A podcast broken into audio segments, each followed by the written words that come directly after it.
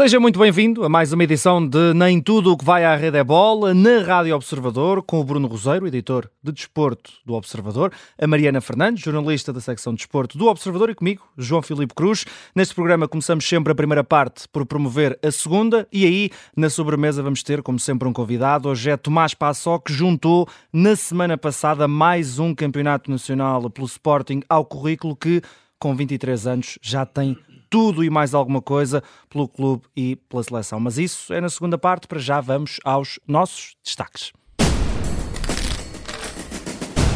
Começamos, como sempre, com a figura e é a canoagem de Portugal, como quase sempre que há canoagem uh, e há Portugal, uh, a modalidade conseguiu até o momento mais medalhas entre as 12 conseguidas nos europeus, Bruno. E, e, não percebeste que eu, entretanto, alterei de 11 para 12? Para 12, depois. Porque, entretanto, o Marcos Mais Freitas... uma. Sim, o Marcos Freitas ganhou a meia final, portanto, está na final, ganhou o Alexis Lebrun e agora vai uh, jogar na final com o Félix Lebrun, o irmão francês. Uh, esse ganhou a meia final, o Marcos Freitas ganhou a sua, portanto, pelo menos uma prata, mais uma prata garantida. Uh, temos também as finais de Muay Thai esta tarde, que vai dar ouro ou prata para o Gonçalo Noites ou a Matilde Rodrigues. Ainda assim, a canoagem continua a ser, como sempre, o grande destaque. Só não é mais porque o lago onde se realizou um, estas competições dos Jogos Europeus não permitia, uh, devido às suas dimensões, uh, K1 uh, 1000 ou K1 5000, ou seja, basicamente provas em que Fernando Pimenta, muito provavelmente, ou ficaria com ouro ou com a prata. É uma medalha, é, mais é uma. É mais ou menos uma, uma regra. Ainda assim, a canoagem acaba com quatro medalhas. Houve o ouro do Messias Batista em K1 200, que diria que acaba por ser a grande, um, a, o grande resultado da canoagem na Polónia. O Kevin Santos e a Teresa Portela também ganharam o K2 200 mistos. O Fernando Pimenta ganhou a prata no K1 500, que não é propriamente já a sua disciplina, hum. ele gosta é do K1 1000 até porque é distância olímpica, é, está a trabalhar uh, para Paris também nesse sentido, e uh, houve ainda o bronze da Francisca Laia no K1 200, que há muito que andava à procura também desta medalha individual, uh, finalmente conseguiu. Se nós olharmos para, e, e, não ficando só nas medalhas, que é um mau costume que nós também temos, em 16 finais possíveis na canoagem, Portugal chega a 10 e ganha 4 medalhas. Portanto, só isto mostra bem aquilo que, que, Portugal é capaz de fazer. Já tivemos mais três medalhas também no atletismo, o Oriol com o ouro, o Isaac e o João Coelho com a prata. Ganhámos também no houve uma estreia logo com medalha, o Afonso Fazendeiro e o Miguel Oliveira. No Karaté com a Ana Cruz, ainda assim a canoagem continua a ser o grande símbolo. Ainda assim, queria deixar uma nota em relação à canoagem e que tem a ver com uh, uma reflexão que deve ser feita, que é uma notícia que está a passar um bocadinho ao lado. Pela primeira vez durante os últimos largos anos, uh, Portugal não vai estar representado no Campeonato do Mundo de Velocidade de Júniores e Sub-23. Existe uma justificação por parte da Federação que é a tentativa de concentrar as forças no Campeonato da Europa, que é no final de julho, em Montemoro Velho, e até por ser um campeonato organizado por nós, um, eh, pretender a Federação que, que exista um grande resultado coletivo nessa prova, ainda assim há aqui também questões financeiras pelo meio que fazem com que Portugal não esteja representado no Campeonato do Mundo.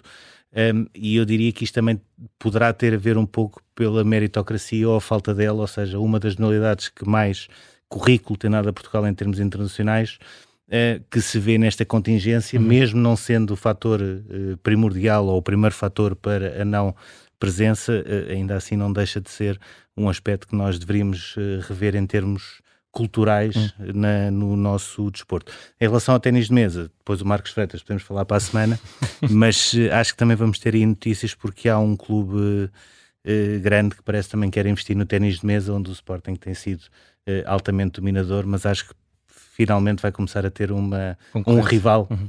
liter, literalmente um rival nessa tentativa de continuar a tentar ganhar campeonatos. Ainda bem, porque gosto muito de ver ténis de mesa. Fica aqui a deixa. Vamos para o nosso marco, o uh, tricampeonato do Sporting em futsal. Vamos falar disso na uh, segunda parte. É o sexto título em sete anos e o oitavo na última década, Mariana. Sim, esta foi se calhar a temporada mais uh, atípica, também mais competitiva dos últimos anos, pelo menos comparando com os últimos anos no que diz respeito a títulos. O Benfica ganhou a taça da Liga e a taça de Portugal e o Sporting ficou apenas com a Supertaça. Portanto, olhava-se para esta uh, final ou para este play-off de apuramento do, campeonato, do campeão nacional com alguma expectativa para perceber para que lado é que ia cair, se o Benfica de facto ia comprovar esse quase ressurgimento essa temporada e essa maior competitividade, ou se o Sporting ia manter hum. a lógica, pelo menos dos últimos dois anos, e ser campeão. Ora, uh, confirmou-se este segundo cenário, a equipa de Nuno Dias acabou por demonstrar uma superioridade não só competitiva e não só em campo, como também anímica e psicológica uh, nos momentos decisivos neste play-off. Sagrou-se tricampeão nacional no Pavilhão da Luz e no jogo 4 da final, portanto não precisou de ir uh, à negra. negra. digamos assim, para carimbar o título e resolveu tudo com um gol de uh, Pauleta no prolongamento depois de um, um no tempo regulamentar.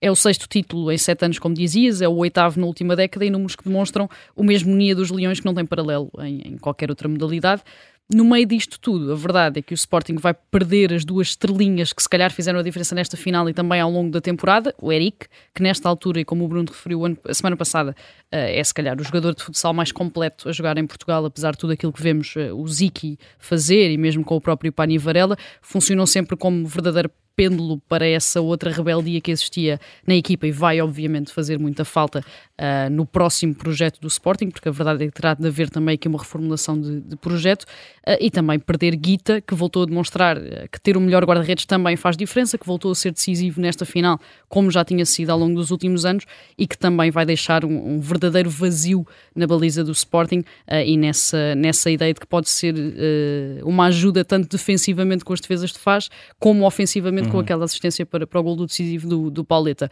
Portanto, o Sporting, apesar deste tricampeonato e apesar de fechar com chave de ouro uma temporada mais complicada do que o normal, pelo menos até internamente, uh, tem estes problemas, digamos assim, para resolver e um projeto para reformular um bocadinho depois da perda uh, destes dois pilares. Uhum. Eu, eu, em relação a isso, só queria acrescentar um, uma coisa que é, um, por uma questão de curiosidade e por haver essa possibilidade de Barcelona ganhar futebol masculino, futebol feminino, uh, basquete, handball e hockey patins já tinha isto tudo e por ter uh, uh, poder também ganhar o futsal, estive a ver a final com o Ryan e apesar de o Barcelona ser a melhor equipa de Espanha ter sido novo campeão, apesar de haver um Palma Futsal que conseguiu pela primeira vez ser campeão europeu, fico com zero dúvidas em relação à qualidade do Sporting Benfica e é claramente o melhor jogo uh, nesta altura hum. de futsal do mundo, que ninguém tenha dúvidas disso. E vamos falar sobre ele também com, com o nosso convidado na segunda parte, o Tomás Passal. Para já uh, passamos para o número, o número 2, que é o número de medalhas conseguidas no uh, Grand Slam de Bruno, vais ter que me ajudar. Ulaanbaatar? Ulaanbaatar. Na Mongólia. Há, por... quem, há quem escreva Ulaanbaatar. Mas, mas dois A's é A, né? Ulaanbaatar. Na Mongólia por Catarina Costa e, e Patrícia Sampaio.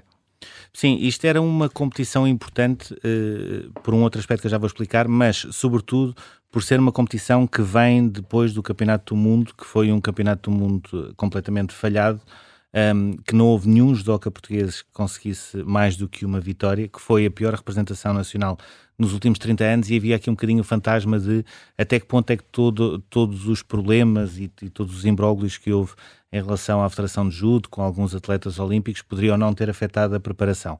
E parece-me que a resposta que sai de, deste grande slam de Ulaanbaatar é uma resposta importante em termos de futuro, ou seja, que o Campeonato do Mundo uh, foi algo conjuntural e não estrutural, uh, aquilo que se passou. Uh, houve a medalha de bronze da Catarina Costa em menos 48 quilos, que já tinha ganho também uma medalha em Tashkent, portanto é a segunda medalha internacional. A Patrícia Sampaio com o bronze, eu diria que é, é quase é mais um, porque este ano, 2023, e ela é de longe a, a portuguesa com a melhor classificação olímpica este ano, um, ela basicamente só não ganhou no Campeonato do Mundo, o resto tudo que são grandes competições, ela entra sempre para ganhar e consegue sempre ganhar uh, medalhas.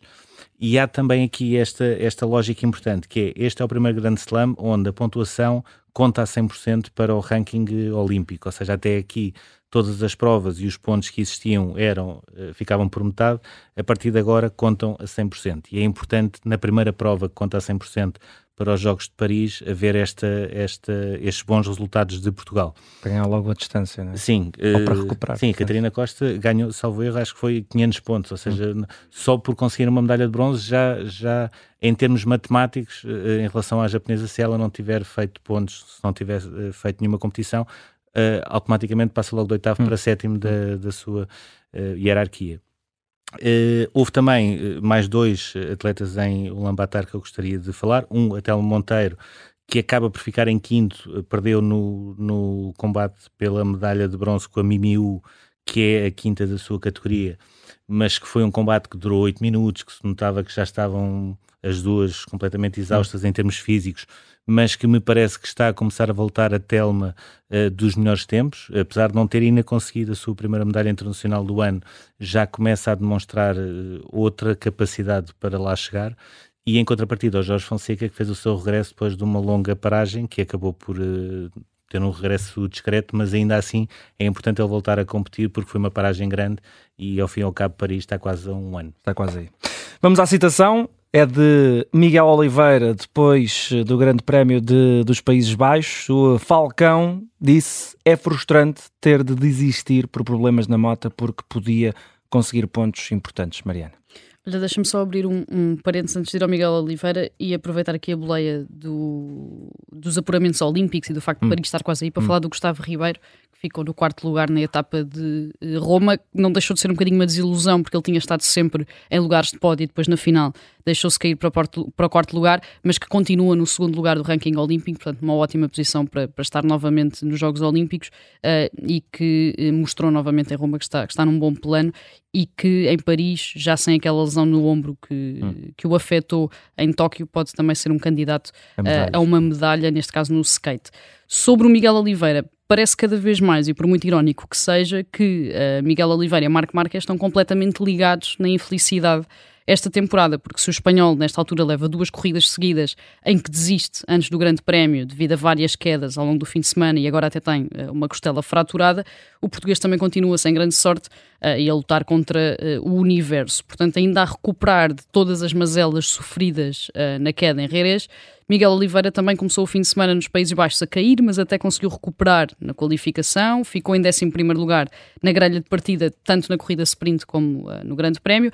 Mas a verdade é que esse azar começou logo na corrida sprint, quando uh, chegou ao sexto lugar ainda na primeira volta, mas acabou por ficar preso no meio de choques entre outros pilotos e tombou até um uh, 19 lugar que não lhe trouxe qualquer ponto logo no sábado. E este infortúnio repetiu-se no domingo, no Grande Prémio propriamente dito, com Miguel Oliveira a começar novamente muito bem, a chegar também a sexto sexto nas primeiras voltas, mas a acabar por ser traído pela moto e a abandonar porque podia ficar uh, sem travões a qualquer momento, como explicou mais tarde. Ou seja, a verdade é que ele não abandonou de imediato, começou a perder posições, aterrou, creio eu, em décimo, décimo primeiro e percebeu-se que das duas uma estava a sentir dificuldades físicas, tal como já tinha sentido há uma semana na Alemanha, uh, ou de facto a moto estava com algum problema. Acabou por verificar-se este segundo cenário de que a moto estava ou a ficar sem travões ou com os travões muito instáveis e era melhor parar e abandonar antes do fim da corrida. O MotoGP entra agora na pausa de verão, portanto só regressa em agosto em uh, Silverstone com o Grande Prémio do Reino Unido e esta é mesmo a melhor oportunidade que Miguel Oliveira tem para ainda conseguir dar a volta de alguma maneira a uma temporada que está a correr francamente mal, não é? A verdade é esta, e que não está a cumprir qualquer tipo de expectativas deste ano de estreia na Aprilia. Tem agora algumas semanas para recuperar fisicamente a 100%, coisa que já se notou também que, não, que ainda não aconteceu, e para conseguir uh, ainda dar os últimos ajustes nesta moto que também ainda não conseguiu uh, dar aquilo, tudo aquilo que o piloto português pode uh, mostrar. É uma pausa de verão que vai tornar-se decisiva para tudo aquilo que ainda podemos ver do resto da temporada de Miguel Oliveira. E pode ser que o nosso Falcão dê a volta. Antes do intervalo, vamos sempre ao túnel.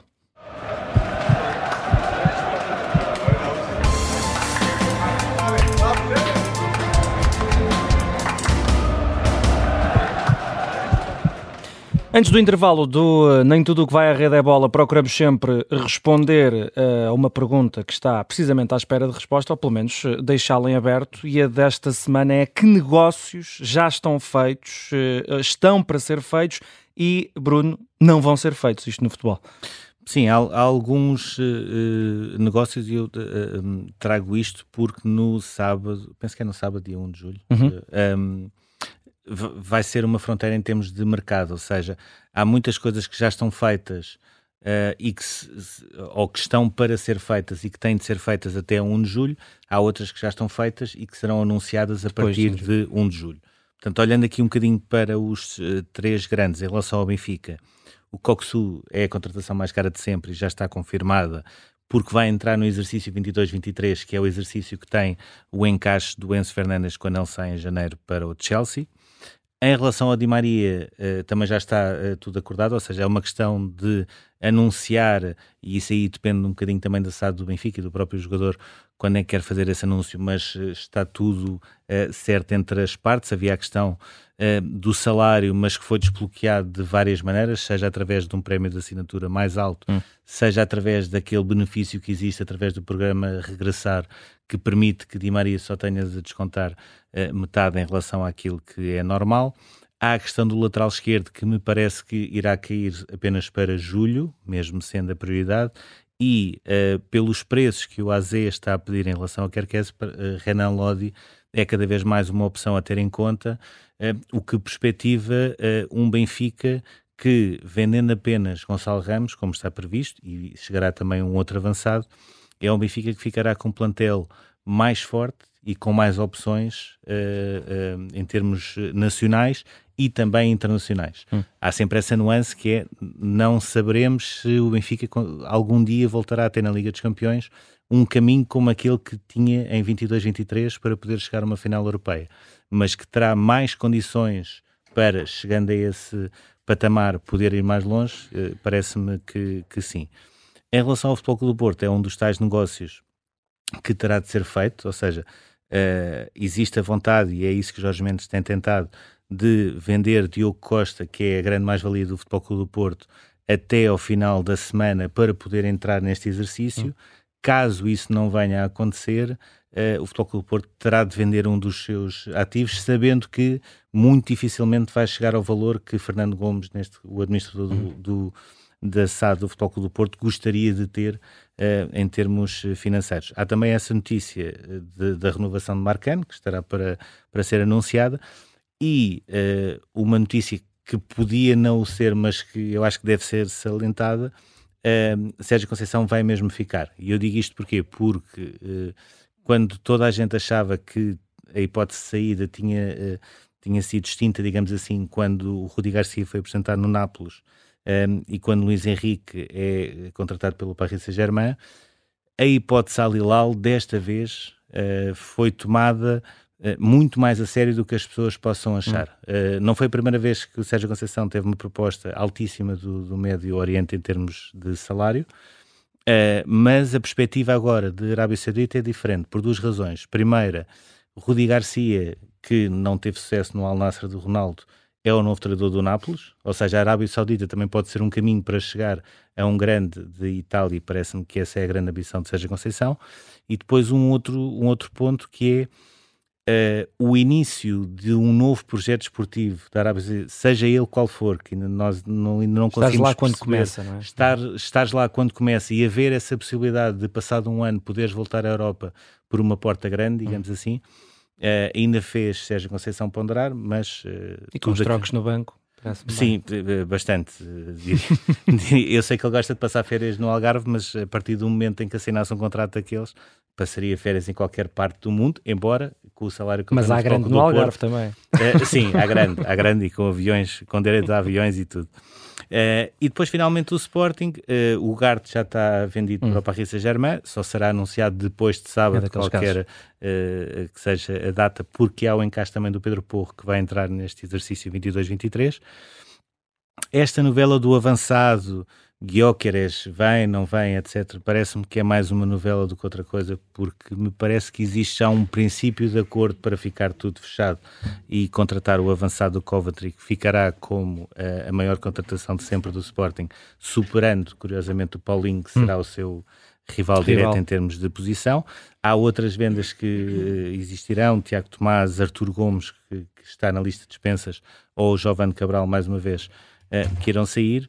Uh, dentro, daquilo, dentro daquilo tudo uh, que, que nós já, já falámos aqui da necessidade de lateral direito, um médio, o ala, que será sempre o Samuel eh, Lino, uh, prioridade número um para essa posição, acho que pode nascer aqui uma questão central, seja ela pela possível saída de Coates, que nesta altura não está a ser colocada em causa, mas Uh, existe uma proposta da Arábia Saudita e são valores impraticáveis em Portugal, seja pela condição física de Santos Just. E uh, a pré-temporada e essa condição física de Santos Just poderá ou não levar uh, à equação de um novo central uhum. neste plantel do Sporting.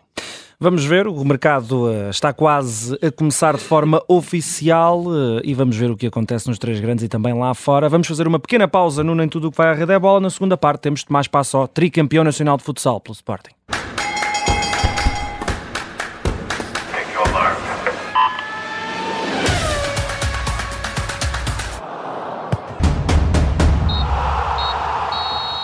Já estamos de volta, está aí a segunda parte do Nem Tudo o que vai à rede é bola da Rádio Observador. Nesta nossa última metade vamos receber o Tomás Passó, jogador de futsal do Sporting, que se sagrou tricampeão nacional na semana passada que aos 23 anos eh, já ganhou tudo o que havia uh, para ganhar. Mais daqui a bocado vamos estar à conversa com uh, o Tomás Passó. Já falámos na primeira parte um bocadinho sobre futsal e, e sobre a conquista ou as conquistas do Sporting, mas de facto tem sido a modalidade predileta de Alvalade, continua a ser um dos grandes abonos de família do Sporting. Eu diria que é o principal, eh, olhando sobretudo até para, para aquilo que se passou esta época, é, é, é a principal uh, coroa. Acho que tem, uma, tem duas capacidades que um, ehm, o Benfica ainda não conseguiu atingir. A primeira é a capacidade que tem de gerar uh, mais valias na formação uh, que chegam e fazem a diferença nos uh, séniores. Ou seja, quando nós olhamos para, para o Benfica, agora tem o Carlinhos, tem hum. o Lúcio, Uh, tem o Afonso que fez a formação praticamente toda no Sporting e depois foi para lá, mas só agora é que estão a aparecer. E no caso do Sporting, quando nós olhamos para esse exemplo, temos uh, o, o, Tomás uh, Passou, que vai agora cá estar connosco, que fez toda a formação, tal como o irmão gêmeo, o Bernardo, um, ehm, no, no, Sporting uh, e, e, já é um titular, uh, ou seja, indiscutível, é uma peça uh, fundamental, inclusivamente na seleção. O próprio Bernardo, eu diria que com o tempo um, tornar-se-á uh, uma, uma opção ainda mais a sério do que já é, e ele entrou em momentos-chave no jogo 4 por lesão do Guita uh, e mostrou de facto que tem essas condições. Temos o Ziki, que é um, que é um fenómeno. Um, há também já o Neves que começa a aparecer, uh, e pelo que se viu, por exemplo, na meia-final com o Anderlecht, um, é, é mais do que um miúdo só que apareceu na formação. Eu diria que essa é uma uh, diferença. A segunda diferença uh, tem a ver com o facto de Nuno Dias estar há mais de uma década no comando da equipa.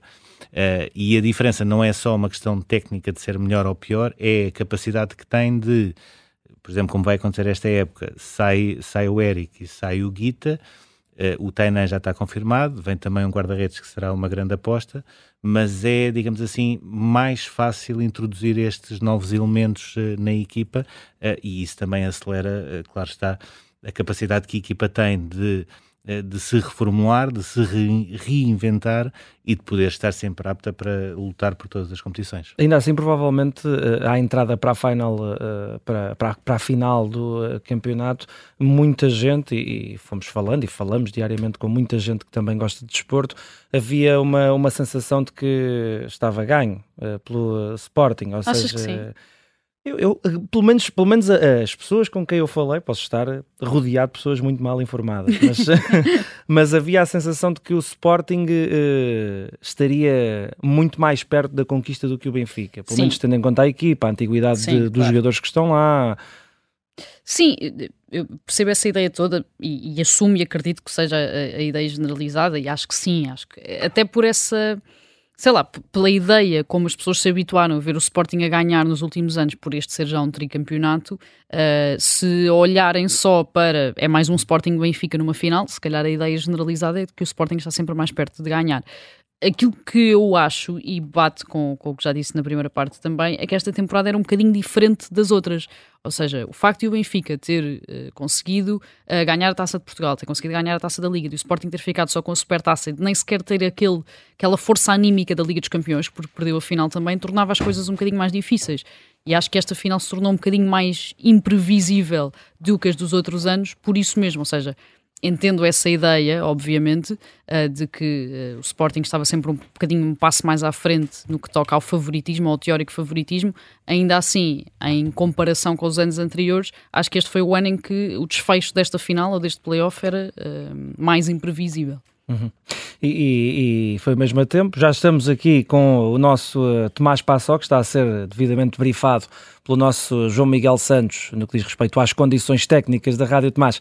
Bem-vindo, muito obrigado por teres aceitado o uh, nosso convite. Vens uh, a preceito, ainda com o cabelo pintado depois dos festejos da semana passada. Parabéns também uh, por mais um campeonato, mais um troféu no teu currículo com 23 anos já não tens mais nada para ganhar. Uh, pergunto como é que hum, foi gerir as emoções naquele jogo 4 um, que deu o título ao Sporting, no prolongamento, na luz, e se teve algum significado especial depois do que tinha acontecido com o basquete e com o hockey. Sim, antes de mais, boa tarde a todos. Uh, sim, acho que sim, acho que teve, teve um grande impacto porque nós sabíamos que as outras modalidades tinham perdido e tinham perdido em nossa casa uhum. Uh, e nós queríamos fazer uma vingança, talvez, e tínhamos o apoio de todas as modalidades. Nós tínhamos uh, atletas das outras modalidades na bancada, na luz, a ver o nosso jogo. Tínhamos dirigentes dos outros do, das outras modalidades a ver o nosso jogo também na luz. Então nós sentimos que, pá, nós tínhamos que vingar. Temos que ser nós, não é? Temos que ser nós. Epá, e, e estou muito contente por, por termos conseguido vingar as modalidades, vingar os nossos colegas que, que tanto trabalho e sei que, que se esforçaram muito para estar eh, nas decisões e tentar ganhar, uh, mas o desporto é assim. Uh, mas pronto, uh, o futsal acabou bem e assim é que, isso é que importa.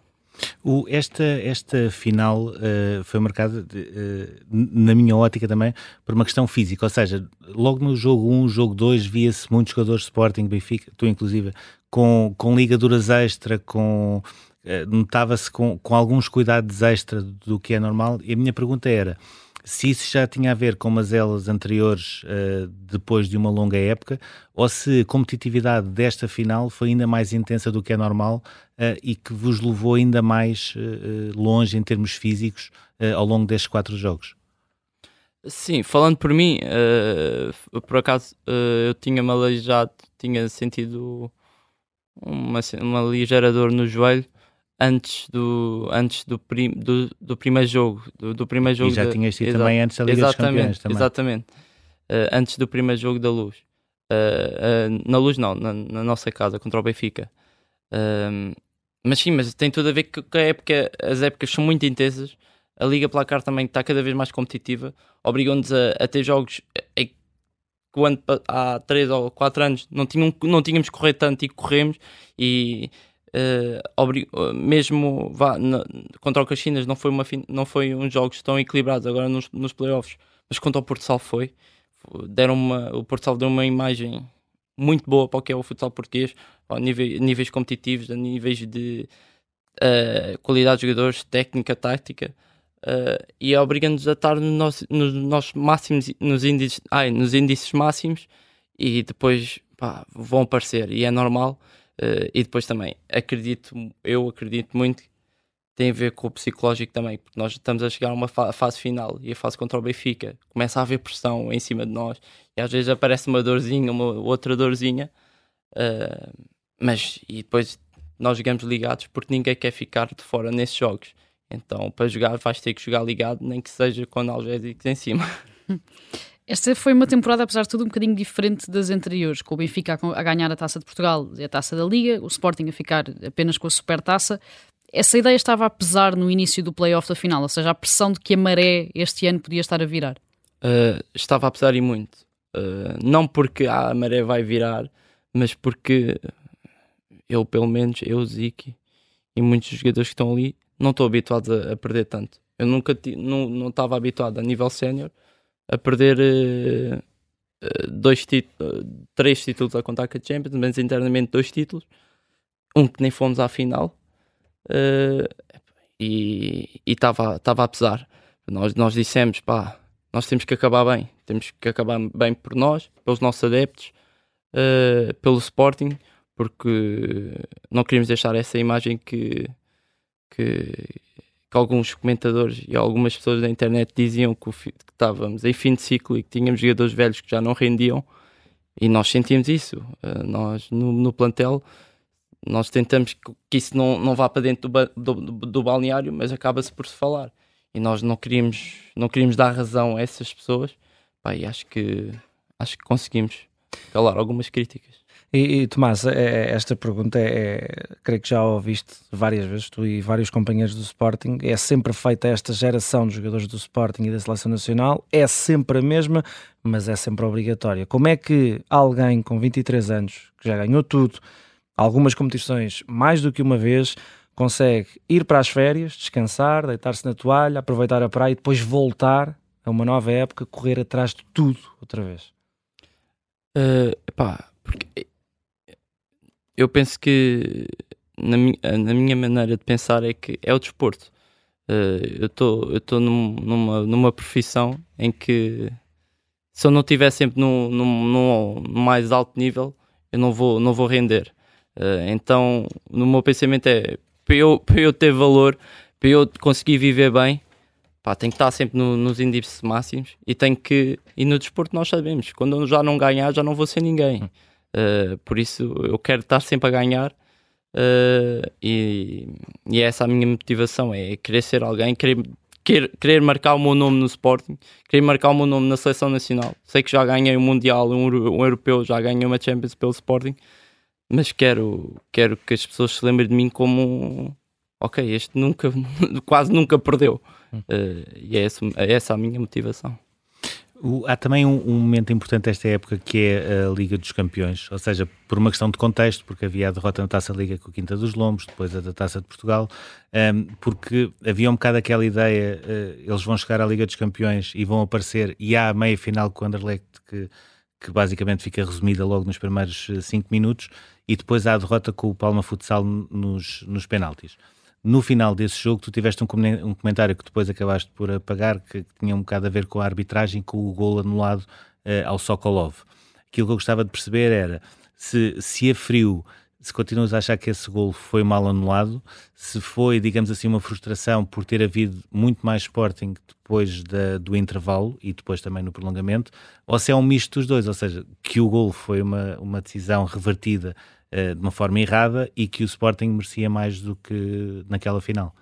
Pá, eu acho que é tudo. Uh, eu paguei o comentário porque eu fiz esse comentário, estava de cabeça, cabeça quente. Uh, e quando fiz o comentário também saiu as declarações do, do Miguel Afonso e não, não pá, e, ah, eu sou atleta, tenho que jogar. Miguel Afonso trata disso uh, para a comunicação social pá, fui, fui, uh, fui aconselhado. Sendo que ele ainda foi mais agressivo uh, exatamente, Fui aconselhado e eu também, quando de cabeça fria, uh, decidi apagar o comentário. mas pá, mas foi, foi, uma, foi a frustração de tudo. Foi, eu continuo a achar que o gol foi mal anulado, mas continuo a achar que nós, Sporting, devíamos ter feito muito mais naquele jogo. Uh, entramos contra uma equipa, contra o Palma, que entrou ali e era o jogo da vida deles e eles mostraram dentro de campo, eles, todos os duelos eles foram a matar, uh, não deram nada, Epá, e nós tínhamos que ser, tínhamos ter tido mais, mais vontade que eles. Epá, eu, eu acho que não tivemos. Uh, acho que tivemos por cima do jogo a, a acabar a, a, segunda parte principalmente e no prolongamento tivemos por cima do jogo. Fizemos um gol, uh, foi anulado. Mas eu acho que se nós tivéssemos aos nossos índices máximos em todos os momentos do jogo, nós tínhamos feito uma vitória. Uh, pá, até, digo que bem, bem conseguida, bem uh, a jogar bem a, a, a coisa. Pá, tínhamos, tínhamos conseguido ganhar a Champions, e, mas pronto, uh, é o desporto. Não era, não era o nosso dia, não foi o nosso melhor dia e o Palma aproveitou bem e está de parabéns. Este ano já houve mais Bernardo Passou na equipa, incluindo em momentos fundamentais no jogo 4, em que o Guita teve de sair para, para ser assistido. Perguntava-lhe como é que funciona essa ligação e essa relação de dois irmãos gêmeos, principalmente nesta fase de decisões, e se ainda se lembram daqueles tempos na charneca da Caparica em que eram o Oliver e o Benji, uh, mas agora continuam a ser, só que a jogar contra os melhores do mundo. Sim. Uh, ter um irmão na equipa às vezes é difícil. Torna as coisas fáceis, mas também é difícil porque muitas vezes eu, eu uh, pelo menos por mim, acabo por ficar mais nervoso por ele. Uh, Imagino, o meu irmão entrou nesses, nesses últimos segundos contra, contra o Benfica uh, e é, está a entrar um guarda-redes que está frio. Nesse, nesse momento de 5 para 4 do Benfica, uh, ele vai entrar e o Arthur, muito bem, aproveitou logo, pôs a bola para a frente e deu um petardo para a baliza, porque um guarda-redes a frio entrar naquele jogo eu eu estava super nervoso, só olhava para o chão e, e, nem só dizia, mano, por favor, manda a bola, não, não faças a geneira, porque ela às vezes é o que eu digo, ela às vezes é inconsciente e não sabe bem o que fazer nos momentos. e eu fico nervoso. Mas depois também torna as coisas fáceis porque temos um, um extra apoio. É um apoio. Eu tenho, eu tenho colegas ali dentro de campo que considero mesmo, mesmo irmãos para a vida, mas eu ali tenho um irmão mesmo de sangue uh, e, e, eu sei que, que, que eu tenho sempre lá a apoiar e também para criticar, porque nós no treino, eu e ele, é só sempre a criticar-nos um ao outro, sempre a cobrar.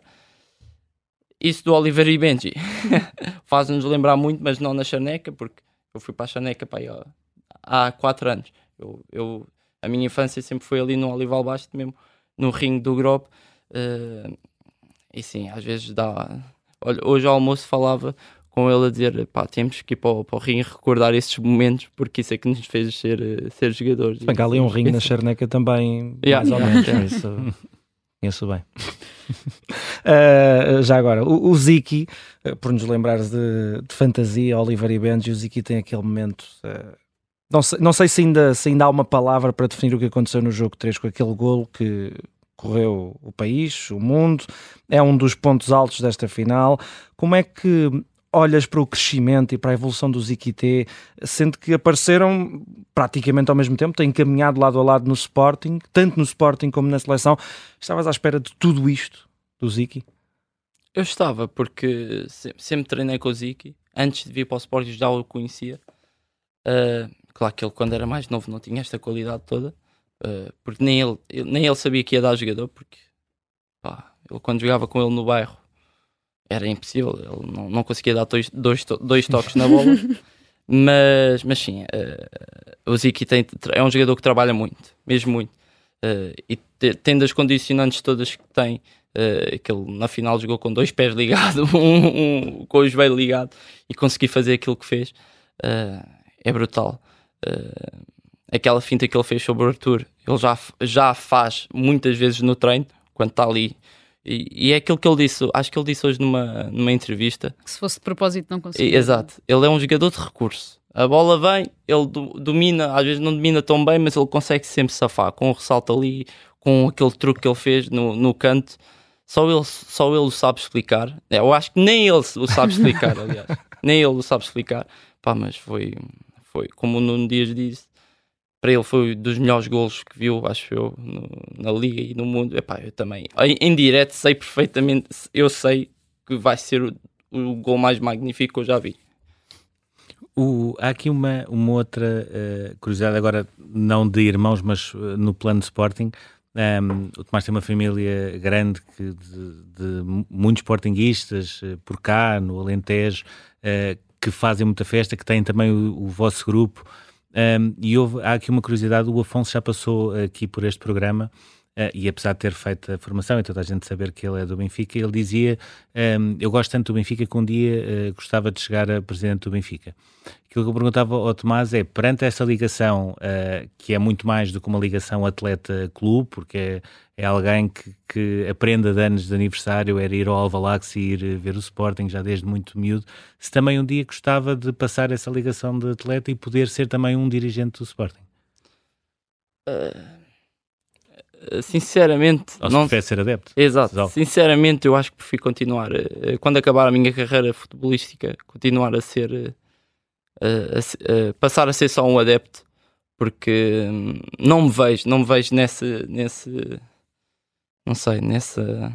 nessa categoria dentro do clube.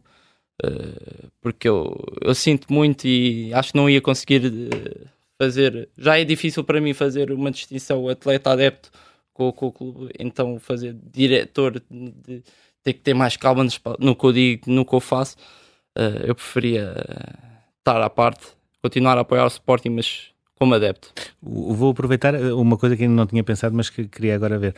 Como é que, como é que dois eh, jogadores, uh, um que gosta tanto do Sporting, além da ligação como atleta, e outro que gosta tanto do Benfica, além da ligação de atleta, fazem estes jogos de finais que são uh, hiper intensos, e o Tomás tem uma entrada sem querer no, no Afonso, que até ficou com, com medo que o pudesse ter aleijado um, como é que depois de acabar tudo se concentram na seleção e, é como, e existe um, um ambiente tão, com tanta harmonia que permite também tantas conquistas? Eu acho que é porque nós todos sabemos separar as coisas. Porque pá, eu sei que uh, eu, eu, o Afonso joga pelo Benfica, eu jogo pelo Sporting, é uma rivalidade constante.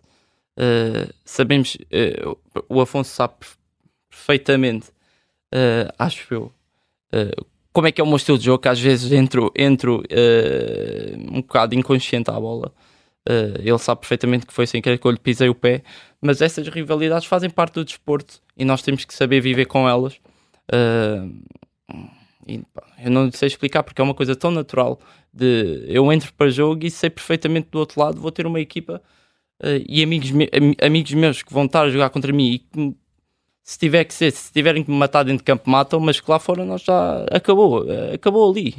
Fora das quatro linhas não se fala de, de ah, bateste-me ali, não sei, não sei o quê, não vou falar contigo. Não, fica dentro de campo. O que acontece, olha, é como aquela frase: o que acontece em Vegas fica em Vegas. O que acontece dentro das quatro linhas fica nas quatro linhas. E é com esta, e é com esta que nos despedimos do uh, Tomás Passó. Tomás, muitos parabéns mais uma vez por mais uma conquista. Obrigado por teres aceitado o nosso convite, teres vindo aqui à Rádio Observador e ao Nem Tudo o que vai à Rede é Bola, que está fechado por hoje. Nós voltamos para a semana. Um abraço.